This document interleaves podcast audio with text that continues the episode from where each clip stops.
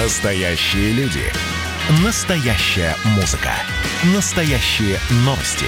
Радио «Комсомольская правда». Радио про настоящее.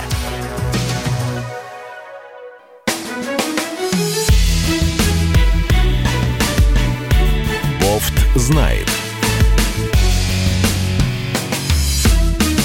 Здравствуйте, друзья! В студии Иван Панкин. И что самое главное, в студии и Георгий Георгиевич Бофт. Впервые за несколько месяцев он снова с нами, а не по скайпу, как это было вот эти последние несколько недель продолжительные из-за самоизоляции. Здравствуйте. Вылез наконец-таки из своей, э, не хочется говорить избушки, то он обидится и снова перестанет бункер, к нам приезжать. Бункер, а, Бункер, обычно да. говорят бункер, да. В общем, вот известная поговорка, что мужик сказал, мужик сделал, это совершенно два разных мужика, да, это не про вас. Вот вы сказали мне, пообещали, что сразу после парада и в маске, при, при параде, опять-таки, пришли.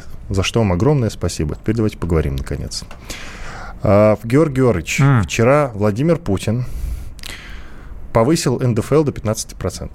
Не для всех. Ну, не для всех, конечно, да. Не для всех. В России, получается, спустя 20 лет, э, вот как пишет тот же Forbes, власти отказываются от плоской шкалы НДФЛ. Владимир Путин объявил о повышении подоходного налога с 13 до 15 процентов для граждан с доходами выше, выше 5 миллионов рублей. Вот. Что любопытно, деньги э, пойдут на лечение детей э, и высокозатратные операции. Собственно, как вы оцениваете это предложение Владимира Путина? Потому, потому что пока что, я так понимаю, это имеет статус предложения. Но мне кажется, что предложения Владимира Путина всегда притворяются в закон, а затем не было Нет, еще... я про статус спросил. Это статус предложения пока что? Инициатива? Что это сейчас на данный момент? Будут внесены изменения. Ну, это не может быть введено указом президентским, поэтому это должно пройти через Думу. Соответственно, но и через Думу это пройдет легко. Э, Вбрасывалась информация за несколько дней до этого, что э, порог будет 2-3 миллиона. Это, конечно, существенно было бы такое подвижка более значимая, она коснулась бы гораздо большего количества людей. А так, э, судя по всему, меньше полпроцента населения России э, имеют такие доходы, поэтому коснется это немногих. Ну, не знаю, как посчитали 60 миллиардов рублей, э, наверное, там налоговые какие-то есть данные на этот счет. Это не, не бог весь какая сумма, но сам принцип, конечно, важен. Что касается целевого использования этих денег, то, в принципе, в налоговом кодексе, кажется, статья 35 а, там э, сказано, что не может быть целевого сбора налогов на те или иные цели, поэтому надо закон изменять. А, Либо же каким-то образом, значит, по понятиям это делать, то есть пускать э, данную сумму, потом в бюджете пересматривать и так далее целевым назначением. А так, в принципе, это не целевой сбор, у нас нет целевых налогов. В отличие, скажем, от других стран, где иногда проводят даже референдумы, и на референдумах принимают э, скажем, решение, что вот э, повышение там акциза на 1% с табачных изделий пойдет на лечение онкологических заболеваний. Такие решения могут принимать граждане. У нас э, на референдумы вообще ничего не выносит, поэтому мы можем расслабиться. Ну, э, в принципе, так сказать, те, кто ратовал за социальную справедливость, они должны быть удовлетворены этим решением, хотя бы частично, хотя им, наверное, захочется большего. Ну, в принципе, увязка с э, орфанными заболеваниями и э, выполнением высокотехнологических операций – это, в принципе, тоже хорошее. Тут э, не с чем спорить, в общем. Меня знаете, что расстроило во всей этой истории? Что же? Насчет того, что если бы доход был, допустим, там от 3 миллионов начинался, конечно, бюджет от этого выиграл бы значительно больше, безусловно. 5 миллионов рублей, что меня устраивает? А то, что вот эта инициатива президента, безусловно, положительная, она не коснется, знаете кого? Депутатов Госдумы. Ну да, они под планочкой пройдут. Вот они прям вот в тютелька в тютельку Под вписываются. Может, да. быть, может быть, это и сделано э, исключительно ради них, чтобы они приняли. Ну там не- не- немного же, ну что, там на несколько тысяч всего увеличиваются э, выплаты, скажем, если ты получаешь... Я просто хотел бы, чтобы они тоже, так сказать, вносили настоящую лепту э, и настоящую пользу приносили. Да вообще хочется их ободрать, конечно, как липку. Нет, я без иронии как раз об этом обо всем говорю.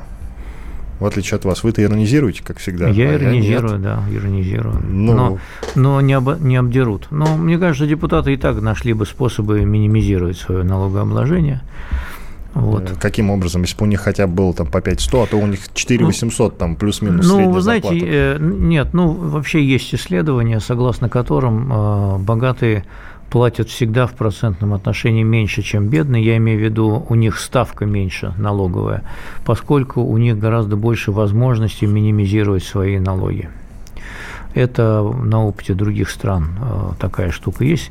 Именно поэтому, мне кажется, наши власти не будут увлекаться дальше внедрением э, прогрессивной шкалы налогообложения, то есть она не пойдет в широкие народные массы, поскольку наше государство исторически так сложилось, это было и при царе Горохе, а, оно больше, собир... больше привыкло собирать косвенными налогами, чем прямыми. Оно вообще не очень, так сказать, любит вступать в прямые налоговые отношения с гражданами, когда, а, скажем, у нас же в 90-х годах была практика, что люди сами подавали налоговую декларацию, очень короткий период. Вот. И это, конечно, совсем другие отношения между государством и гражданином. Когда он приходит, сам подает, потом сам идет в кассу, платит, ну, с банка. Вот, э, конкретную сумму по итогам года, там, да, то он, э, конечно, смотрит более пристально, как расходуются его деньги. Это другие отношения. Вот, а у нас работодатель отчисляет как бы незаметно для людей, и они как бы с этими деньгами уже расстались до того, как э, получили свою зарплату. Но э, знаете почему, кстати? Вот вы сказали про незаметность. Я давно для себя сделал этот вывод, что просто наши-то люди почему платят налоги? Я прошу, чтобы их не трогали. Вот, поэтому они, они, в общем-то, и не жалуются по этому поводу. А за рубежом они действительно, они заполняют кучу бумажек. Вот в США, например, я тоже слышал об этом.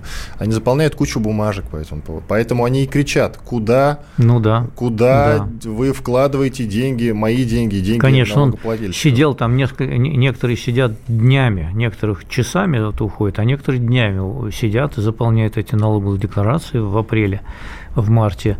Вот, и потом, значит, еще пишут бумаги, чтобы им вернули какие-то налоги. То есть они, конечно, своих копейку, вернее, цент, они, конечно, удавятся из-за этого. Ну, в этом смысле, конечно, логично. Отсюда, кстати, и беспорядки в США сейчас, потому что те же полицейские содержатся на что? На налоги. Поэтому людей не устраивает, как действует Ну, они требуют, да, те, кто пунтует, они требуют, чтобы сократили ассигнования на полицию или вообще прекратили их финансировать. Ну, это веселое требование. Мне кажется, что для того, чтобы довести ситуацию до полного абсурда, хорошо бы она где-нибудь была воплощена жизнь. Но не в рамках отдельного города, а там вот целиком какого-нибудь штата. Это был бы смелый исторический эксперимент, мне кажется.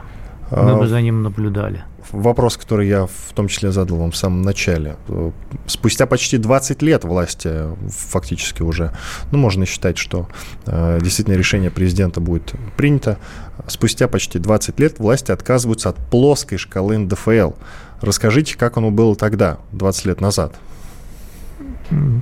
Тогда налоги собирались очень плохо. И э, главный, собственно, мотив был э, это введение э, такой простой шкалы плоской, которая повысила бы собираемость. И собираемость выросла в разы со временем. Потом с приходом все новых и новых руководителей в ФНС, наконец Мишустин, когда им стал руководить, в принципе, способности ФНС контролировать все доходы людей, ну, белые, естественно, не кэш пока – хотя уже это не за горами, она достигла просто неимоверных э, вершин, и каждый, у которого есть там личный кабинет в налоговой службе, он может туда зайти и посмотреть, сколько у него чего вышли, и как чего начислили, и так далее, и тому подобное. И вот поскольку эти технологические возможности укрепились до такой степени, что, в принципе, можно вводить и прогрессивную шкалу сейчас, и никуда от нее не денешься – вот, э, я думаю, что, может быть, еще через какое-то время там еще появится какая-нибудь прогрессия. Друзья, давайте проголосуем. Вот устроим опросы голосования. А то мы что-то с Георгием Георгиевичем в прошлый раз ничего вас не спрашивали. Вот если вы считаете, что э, это решение президента, оно положительное, то, пожалуйста, наберите его. 8 495, это код региона. А далее 637 65 19, если вы поддерживаете в этом решении нашего президента. А если не поддерживаете и считаете это несправедливым, то, пожалуйста, наберите 637 65 18. Последние циферки не 19, а 18. Не забудьте про код региона. А в конце эфира обязательно подведем итог. Нам важно услышать ваше мнение. А, Георгий Георгиевич, вот mm. еще по этому поводу, наверное, последний вопрос. Как считаете, это идея Мишустина? Конечно. Может быть, да. И скорее Мишустина. А, я думаю, что была вброшена идея по поводу 2-3 миллионов сначала, а потом Мишустин предложил повысить до 5. А, Чего это он богатых пожалел-то? А? Надо было действительно где-то... Администрировать будет труднее. А, Все-таки этим людям надо будет, ну, мне кажется, механизм будет такой, этим людям надо будет в конце года разослать всем налоговые уведомления о том, что вам доначислили еще столько-то рублей. Я думаю, что это будет сделано отдельным таким чеком, вот. А, а так, э, если бы это было много людей, за которыми надо было следить, да, то, в общем, нагрузка на налоговую службу возросла бы. Они доберут другим, вы не волнуйтесь. Чем именно, как Ну, что ну, на полусловие-то оставляете? Да, Скажите, акци... говорите сразу. Ну, акцизами там, э, и вот сейчас по офшорам будет изменение налогообложения. Доберут по акциям, а, значит, которые по дивидендам, которые перечисляются в офшоры. Там существенные суммы, гораздо больше, чем здесь, кстати говоря. Ну хорошо, сейчас прервемся ради небольшой рекламы, но полезной, друзья. А после этого продолжим еще много интересных тем. Тут э, началось голосование по внесению поправок в Конституцию. Обязательно это обсудим. Оставайтесь с нами. В студии радио «Комсомольская правда» я напомню Иван Панкин.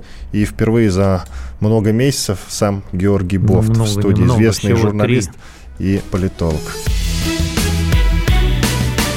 Бофт знает. Ну что вы за люди такие? Как вам не стыдно? Вам по 40 лет. Что у вас позади? Что вы настоящем? Что впереди? Опомнитесь, пока не поздно. Вот вам мой совет. Ведущие нового утреннего шоу на радио «Комсомольская правда» уже совсем взрослые люди, но ведут себя порой. Особенно, когда собираются все вместе.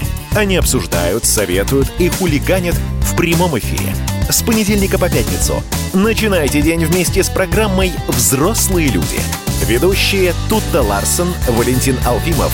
Стартуем в 8 утра по московскому времени.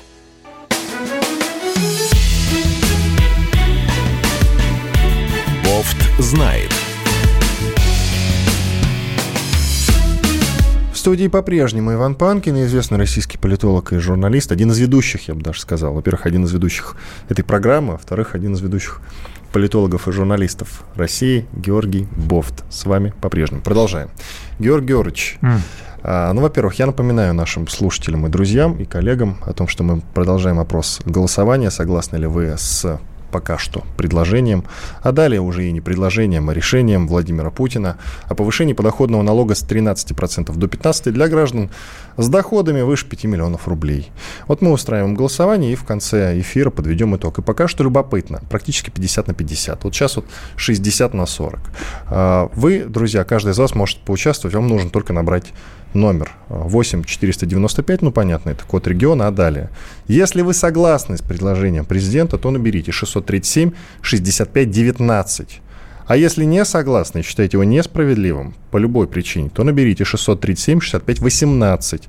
Не забудьте, как я уже говорил, про 8 код региона 495. Мы в конце, э, в конце эфира подведем итог. Но уже сейчас можно, в принципе, немножко порассуждать. Вот прямо сейчас мы видим цифры. 60 на 40. В перерыве было 50 на 50, 50-50. Вот, вы еще удивились. Как вы считаете, с чем связано вот э, такое ну, ну, поведение людей, что ли? Надо послушать самих людей, потому что одним кажется, наверное, что это слишком высокий потолок, вот, что можно и пониже, и пониже его сделать, а другим кажется, что сам принцип нарушения э, плоской шкалы неверный, например. Поэтому, может быть, вот этим против голоса объясняются. Угу. Но смотрите, мы же с вами начали разговор с чего? Вы начали разговор с чего? Что проходила информация, что там наверху планировали вообще от двух угу. миллионов. От двух же, да? Или от трех? Два-три, да. Два-три миллиона. Цифра такая. Я вам еще сказал, почему нет, действительно справедливо. Ну, в принципе, если люди неплохо зарабатывают, что там для них эти лишние 2%? Да ничего. Ну, глобально ничего. А вообще я бы эту шкалу как-то отрегулировал бы еще, ну, как вот я, да, я просто выражаю свою мысль, что от 200 тысяч можно там 15, а от 300, ну, 400 можно увеличивать, и, в принципе, для тех, кто действительно много зарабатывает, есть ведь топ-менеджеры, которые зарабатывают, ну, офигенно огромные бабки. С ну, них можно и 20-25 брать легко. Ну, вообще в 70-е годы в Америке была шкала для сверхдоходов 90%.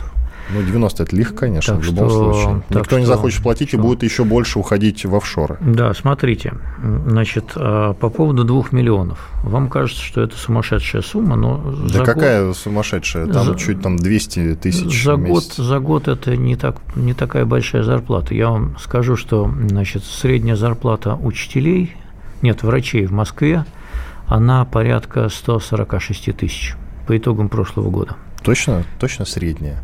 Средняя, да, средняя. Это значит средняя. Это значит, кто-то получает больше. То есть э, часть врачей это затронет. Средняя зарплата учителей, по-моему, ближе к 120 тысячам рублей. То есть, ну, как минимум, директоров школы тоже затронет.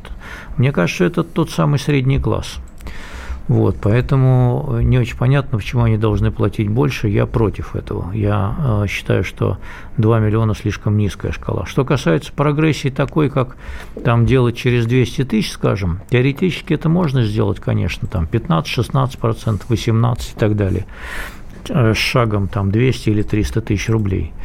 Вот, но э, тогда нужно переходить на совершенно другую систему налогообложения, а именно к декларациям тогда нужно освобождать э, работодателя, поскольку многие работают уже на двух-трех работах или подрабатывают где-то еще.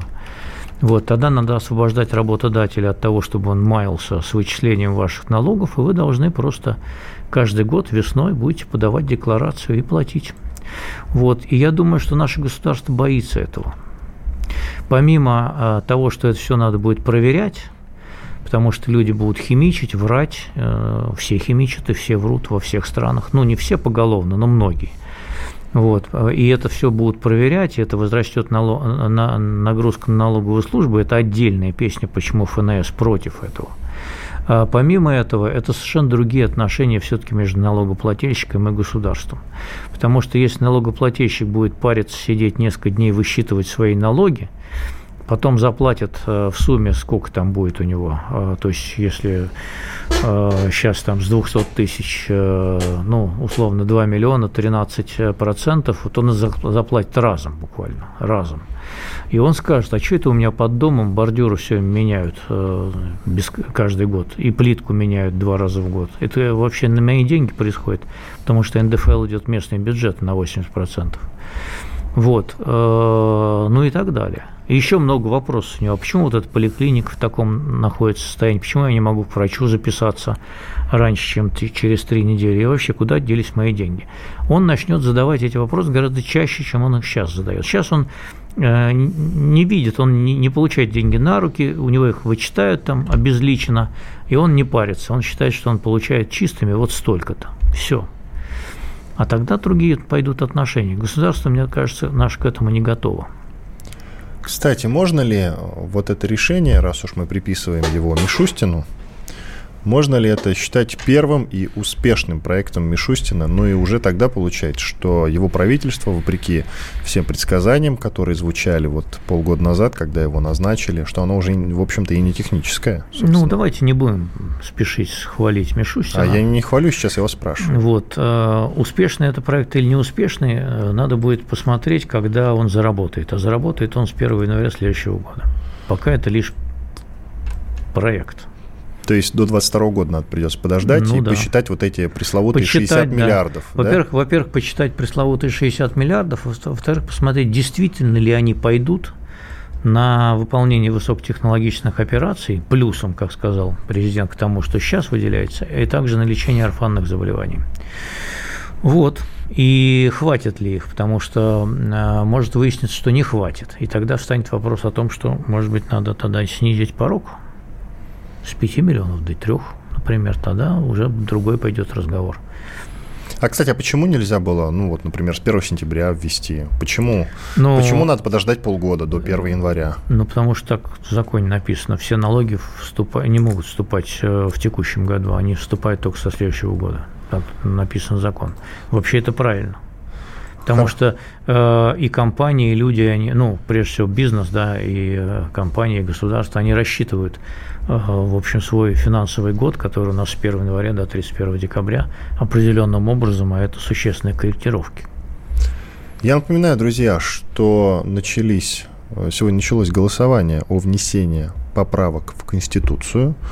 Так что, друзья, обязательно сходите, проголосуйте. Это важно. Это же важно, Георгий Георгиевич. Вообще сходить проголосовать. Ну, я, я в электронном форме проголосую, я не пойду. А почему вы не хотите сходить на участок? Не хочу ходить на участок. Почему? Боитесь я... заразиться или что? В том почему? числе. Я не хочу ходить на участок и заражаться, да.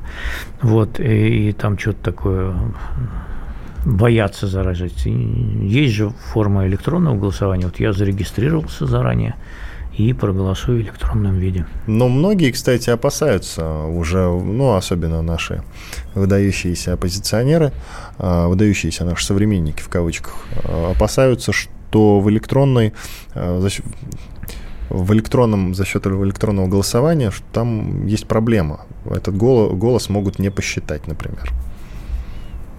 Ну, звучат ну, такие мысли. Ну, или, например, его могут, э, например, если вы проголосуете против, его могут посчитать, а потом вам запомнить это, например. Штука в том, что пойти проголосовать на участок считается более надежным способом. Слушайте, так как э, на этих выборах организовано наблюдение и контроль за подсчетом голосов, э, мне кажется, никакой разницы нет особой. В каком смысле, о чем вы говорите? Хорошо организована? Нет, она слишком такая мягкая, скажем, по сравнению даже с теми выборами, которые традиционно проводятся. Вот, там есть масса возможностей для манипуляции, если такие желания возникнут у членов избирательной комиссии. Они могут возникнуть на Западе, Георгий Георгиевич. Почему Западные на Западе? страны с января 2020 года, подождите, я вам рассказываю. Вы хотите сказать, что наши избирательные комиссии не подтасовывают голоса? Я понятия не имею. И вот сегодня у нас в эфире у Мардана в вечернем Мардане – будет глава ЦИК Памфилова. Вот вы можете у нее спросить, поинтересоваться. Или попросить Мардана спросить. Здорово. Но я уверен, что он спросит. Но вы можете уточнить. Друзья, да, и это анонс тоже, в частности. Через полчаса, плюс-минус, вы сможете послушать госпожу Памфилову. А, западные страны с января 2020 года проводят кампанию по вмешательству в суверенный конституционный процесс в России. Об этом заявил глава комиссии Совет Федерации по защите государственного суверенитета Андрей Климов. Он, в частности, сказал, на основании имеющихся материалов в ежегодном докладе комиссии будет содержаться отдельный раздел, посвященный вмешательству извне в наш суверенный конституционный процесс. Сенатор уточнил, что в докладе также будут сделаны соответствующие выводы и предложения, в том числе законодательного характера.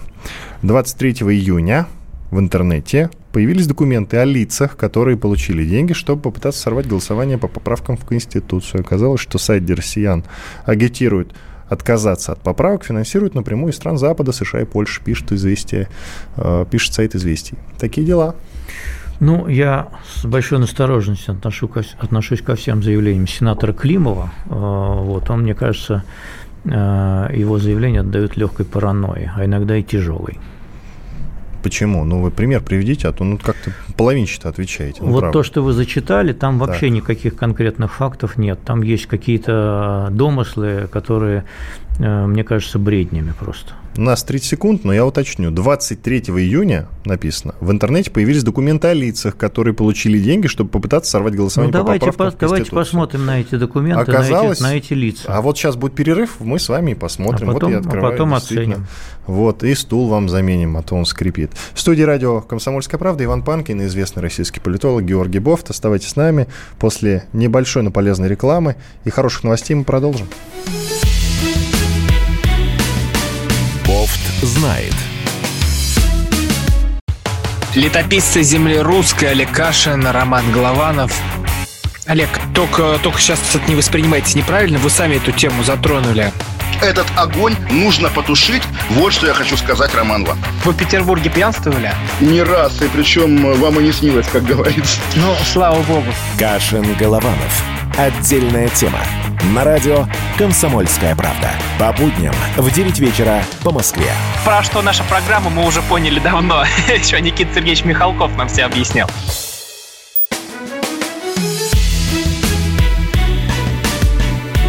Бофт знает.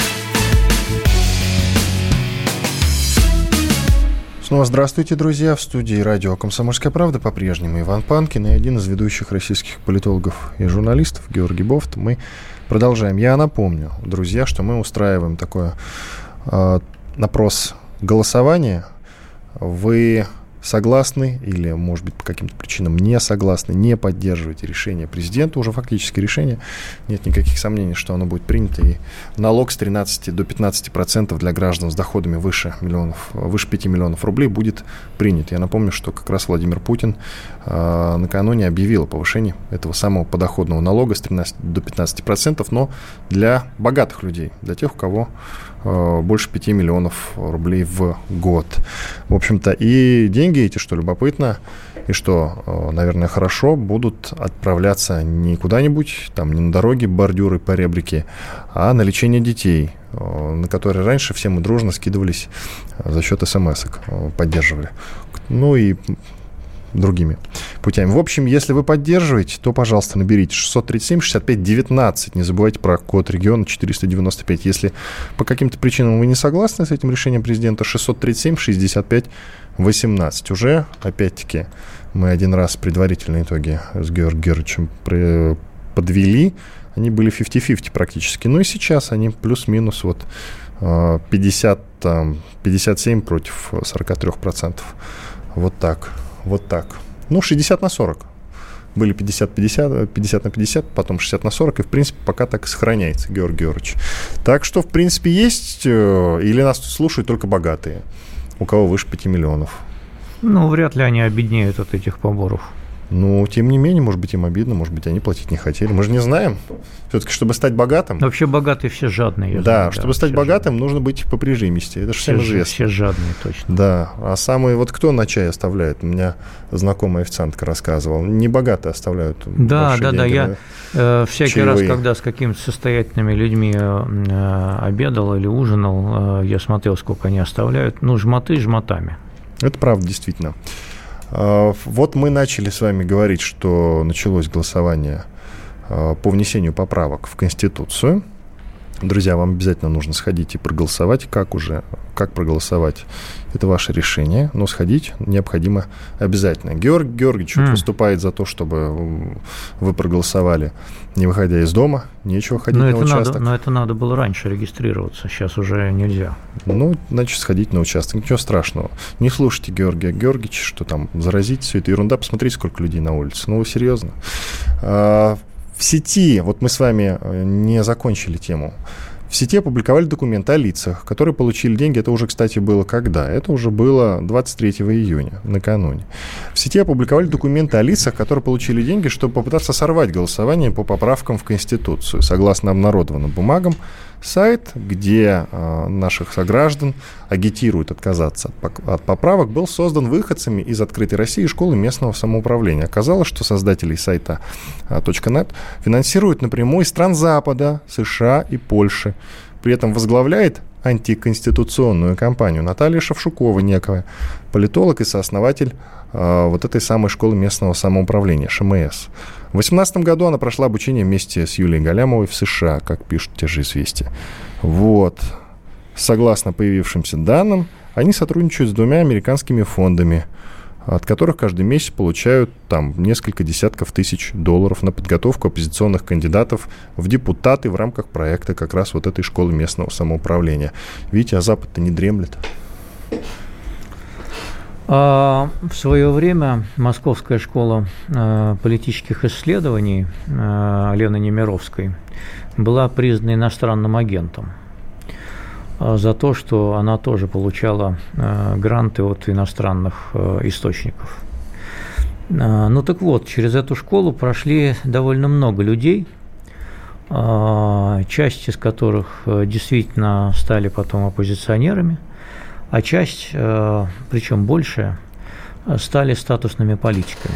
Самым ярким, самой яркой выпускницей школы Немировской, я считаю, это э, Ирина Яровая. А, она ее заканчивала. Но она ее заканчивала, когда та еще не была признана иностранным агентом. Нет, вы не путаете меня, пожалуйста. А, значит, она заканчивала, когда не принята была, но и э, школа э, муниципальная, вот как она называется, муниципальных, э, ну, Шевшуковой школа, да, по муниципальным депутатам, она тоже пока еще не признана иностранным агентом, поэтому те, а, кто там учится, они учатся, в принципе, тому, как вести избирательные кампании на муниципальном уровне. И их никто не заставляет потом, а, значит, придерживаться каких-то конкретных, значит, там, политических взглядов. Тем более, что муниципальный уровень, он не дает особо простора для того, чтобы там развернуться. А, так что вот эта вот типичная а, НКВДшная манера вешать ярлыки, она присуща сенатору Климову и всей его комиссии, а, которая там собралась, и которая рада будет выискивать врагов народа, пятую колонну и прочим образом оправдывать свое собственное жалкое существование.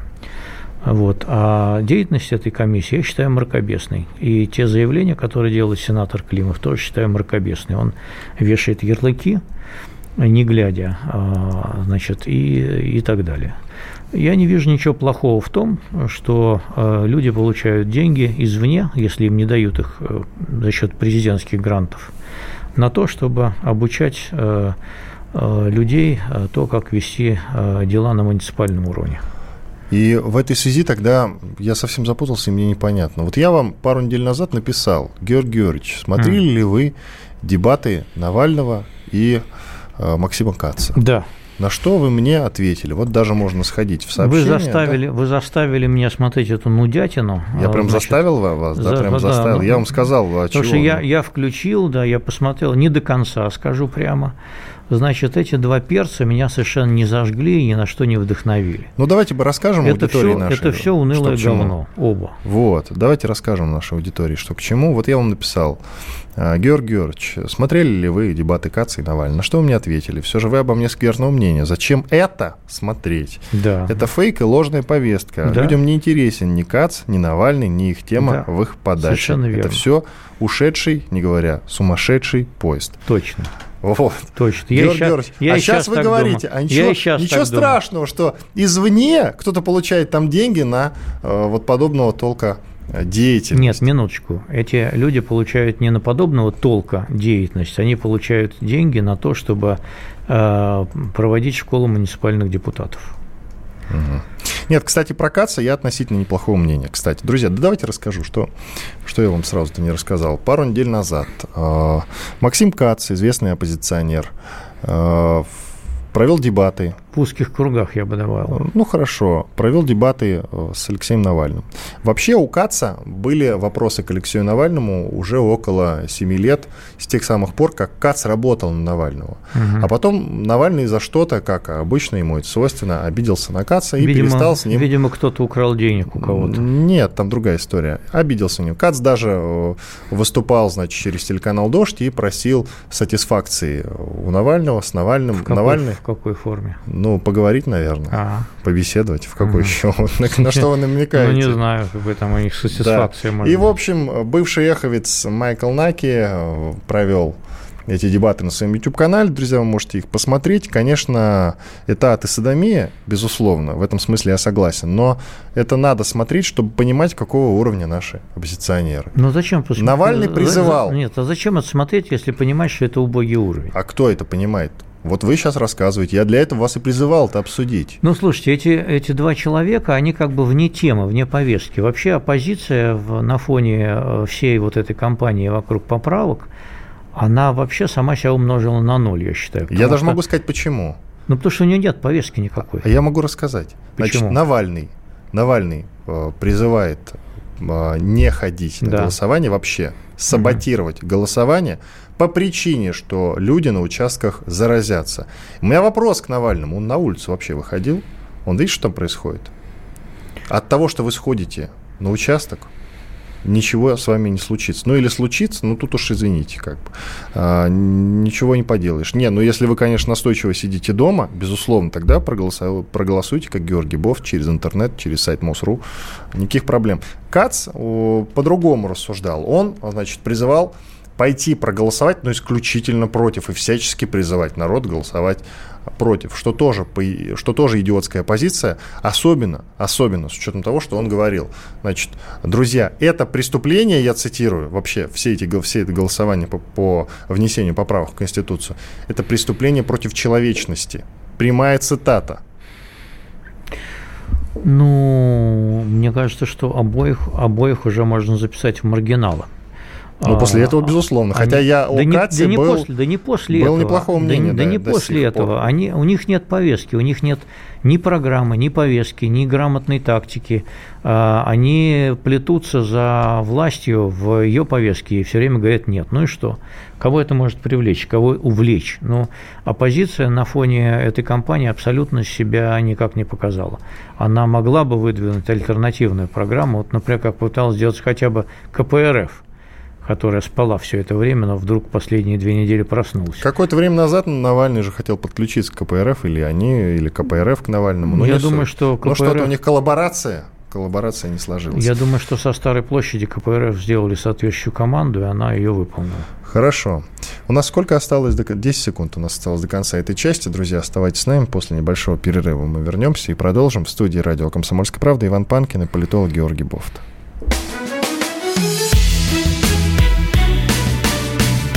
Знает. Как дела, Россия? Ватсап-страна! Это то, что обсуждается и то, что волнует. Это ваши сообщения в прямом эфире, в том числе и голосовые. Каждый будний день с 11 до 15 часов с Михаилом Антоновым. Эфир открыт для всех. Включайтесь. Радио «Комсомольская правда». Радио про настоящее.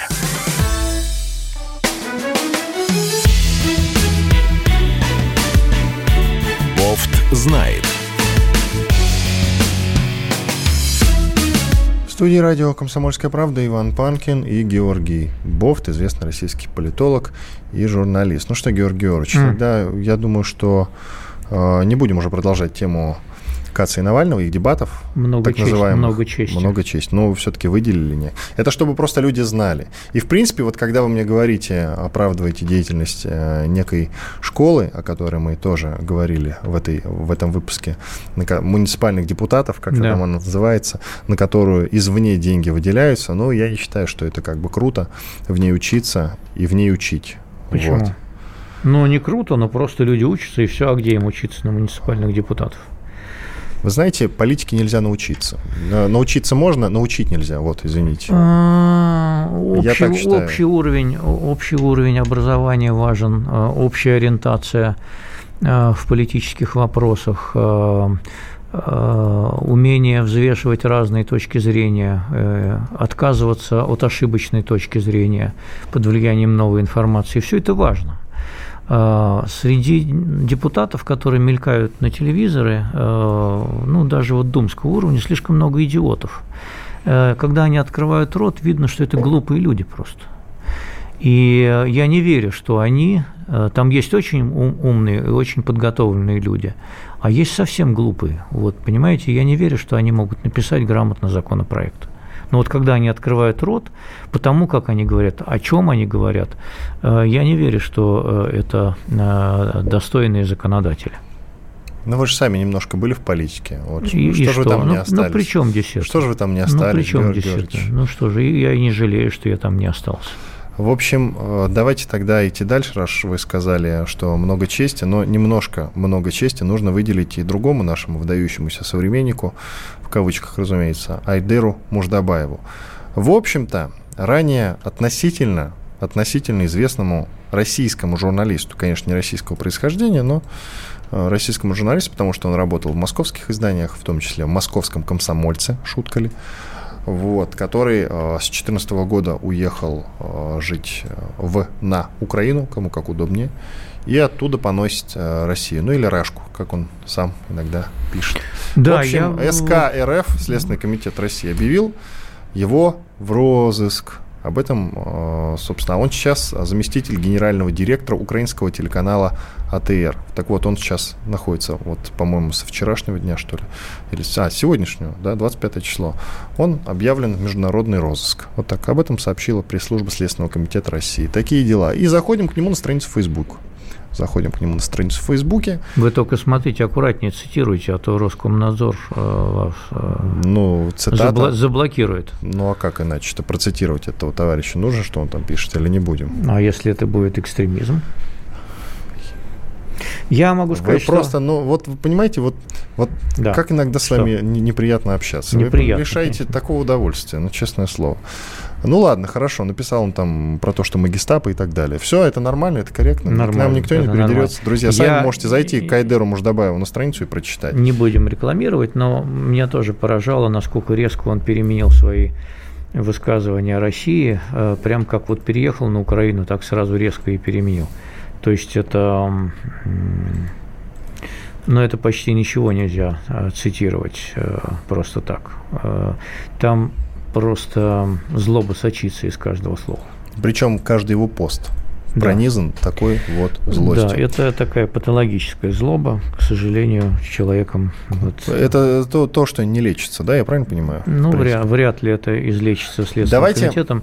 Мне странно, почему они так долго ждали честно говоря. Я не а, понял, что они там Смотрите, ну он лет, объявлен международный лет, розыск. Ну и что? Он э, сидит на Украине. Украина его не выдаст. Ну, и, ну даже если он поедет в Европу, его тоже ни одна страна не вот, выдаст. Вот, я о том же и говорю. Ну тогда какой смысл? А какой смысл решить? объявлять было в розыск? Так я вам, вас и спрашиваю. А я не знаю. Это надо Следственного комитета спросить. Обязательно при случае. Ну просто если, просто если они, в этом нет. Просто Или если есть? они за слова, за слова, да, то, что он пишет, в принципе, это такой злобный такой понос, да, то почему не сделать это было в 2015 году, например? Не знаю. А если, так сказать, э, просто они понимают, что это пустое все, то зачем это делать сейчас?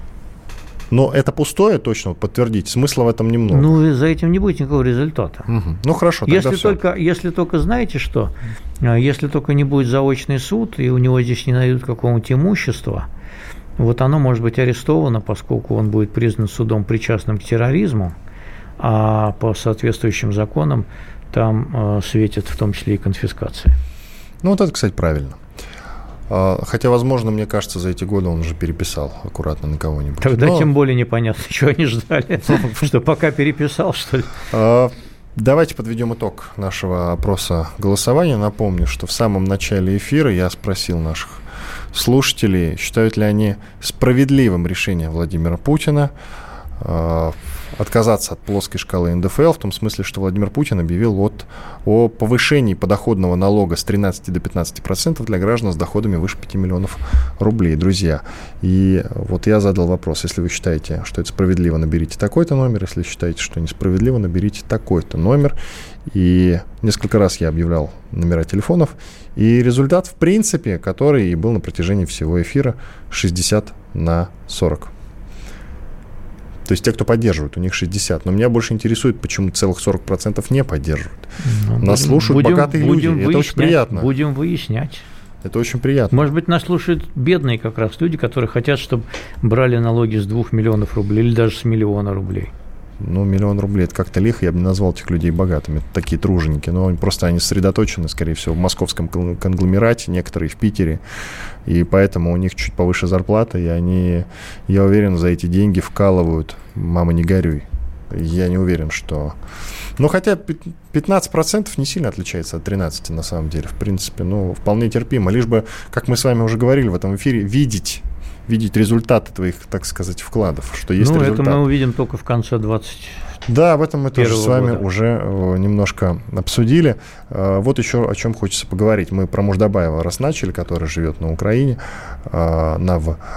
Украинский президент Владимир Зеленский заявил, что мир должен измениться после пандемии COVID-19. Избежать глобального кризиса поможет в том числе снижение долговой нагрузки на развивающиеся страны, в том числе на Украину. Но он, в принципе, копирует Путина, тоже пытается как-то вот с налогами поиграться немножко, только не в том направлении. У нас меньше минуты. В интервью канадскому изданию украинский лидер отметил, что на волне пандемии миру придется пересмотреть приоритеты, чтобы противостоять кризису. По словам Зеленского, необходимо прекратить все войны, а технологии и финансы перенаправить на медицину и решение проблем климата. Да, таких... Еще одной мерой, которая поможет избежать кризиса, может стать снижение долговой нагрузки на развивающиеся страны. Но я расстрою господин Зеленского. Украину сейчас нельзя отнести, внести в этот список развивающихся да стран. Да и вообще ничего из этих пожеланий выполнено не будет. Мир останется прежним.